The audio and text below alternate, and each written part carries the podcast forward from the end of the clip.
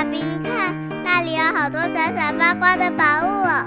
真的耶，宝贝，那就是传说中的十灾故事同心阁。我们赶快去一探究竟吧。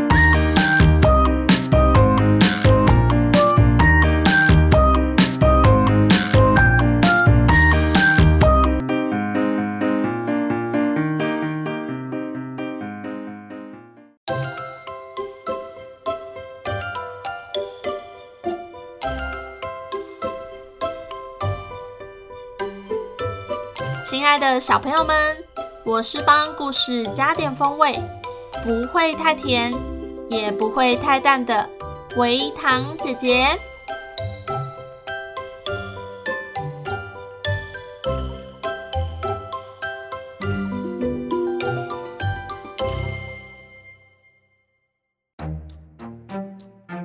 今天维糖姐姐要分享一个美食当前可以用的成语。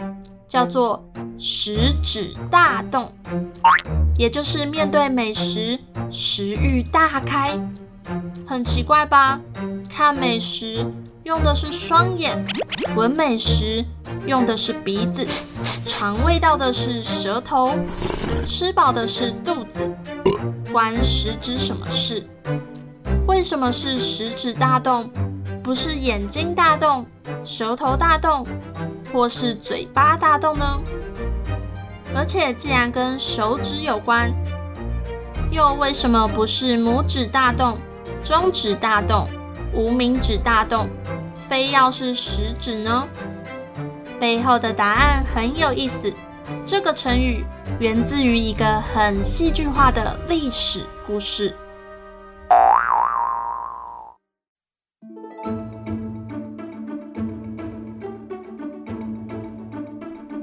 在春秋时期，郑灵公在位期间，郑国有两大公子，一个是谨慎胆小的公子归生，一个是强悍嚣张的公子宋。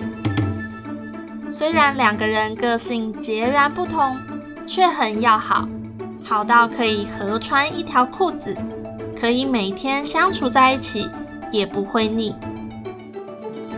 他们两位都是郑国的大夫，很有权力，辈分也是一等一的高，是郑灵公的叔叔。某一天，两人聊天时，公子宋的右手食指突然间不停的颤动，公子归生便问：“你的手怎么啦？怎么一直抖啊？”公子宋回答：“哦，你不知道啊，我的食指是个神准的预言家，每次啊吃到山珍海味之前，便会不停的颤抖。今天我们有福喽，等着吧，等下一定有好吃的。”公子宋可不是开玩笑，话说完没多久，宫中便传来消息说。有人从汉江抓到一只两百多斤的大鳖，君上说要把这只鳖宰了，让文武百官都尝尝，请您们两位进宫。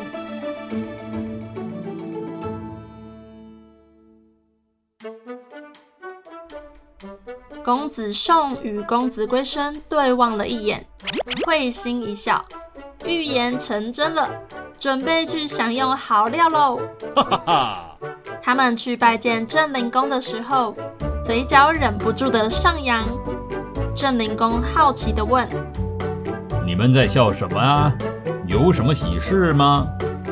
公子归身便把刚刚发生的事情告诉灵公。灵公听完，调侃的说：“我看呢，未必。你的食指灵不灵，还得我说的才算数。”大鳖宰好后，大臣们都进了宫。等大家坐定后，郑灵公起身说道：“各位爱卿，今天我得到了一只大鳖，命令厨师煮了鲜美的羹汤，不敢独自享用，特地邀请大家一同品赏。”大臣们齐声道谢。于是仆从们把一碗一碗的羹汤端上来，传给文武百官。发着发着，哎呀，居然少了一碗！更巧的是，没被发到的那个人就是公子宋。怎么会这么巧呢？难不成公子宋的食指终于失灵了吗？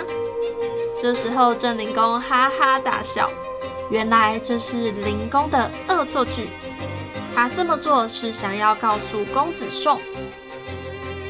你能不能吃到美食，不是你的手指决定的，是我决定的。眼看大家都捧起碗来，吃得很香甜，公子宋被晾在一旁，尴尬不已。他的脸一阵红，一阵白，最后恼羞成怒。我堂堂一个公子宋，难道还吃不到一碗羹汤吗？于是他拍桌站起来，大步的走到郑灵公面前，把手伸进郑灵公的鳖根里，沾了一下，舔了一口，挥挥衣袖，帅气的转身，边走边说：“嘿嘿，现在我也尝到鳖了，这食指。”怎么会不灵验呢？这个无礼的举动彻底惹恼了镇灵公，他气得把筷子一丢，大骂公子宋，还说要杀了公子宋。胆小的公子归生吓坏了，赶紧趴在地上替公子宋求情。镇灵公依旧很生气，他对着公子宋大吼：“你！”现在立刻给我滚出去！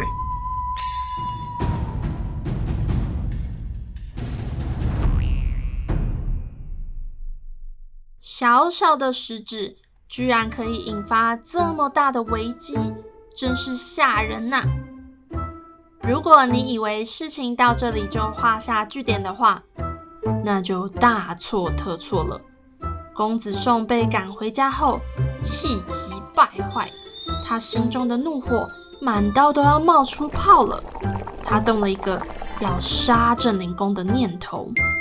当年秋天祭典，公子宋就趁着镇灵公在皇宫呼呼大睡时，率军队闯入，取了镇灵公的性命。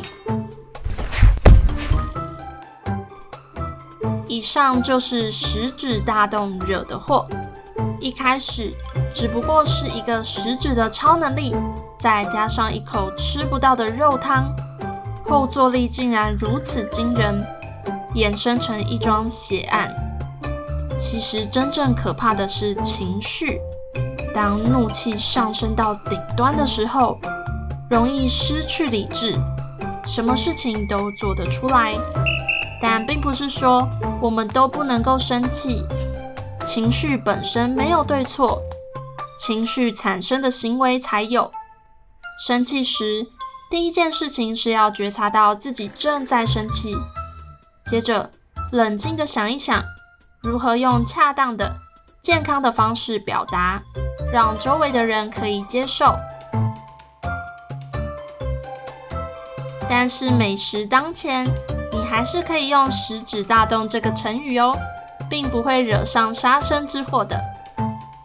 例如，你可以说：“这道菜让我食指大动，等不及要吃啦。”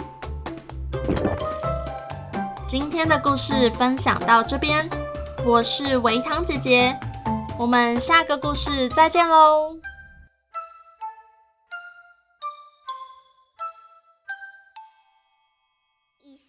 十三，十三网络教育学院制作播出。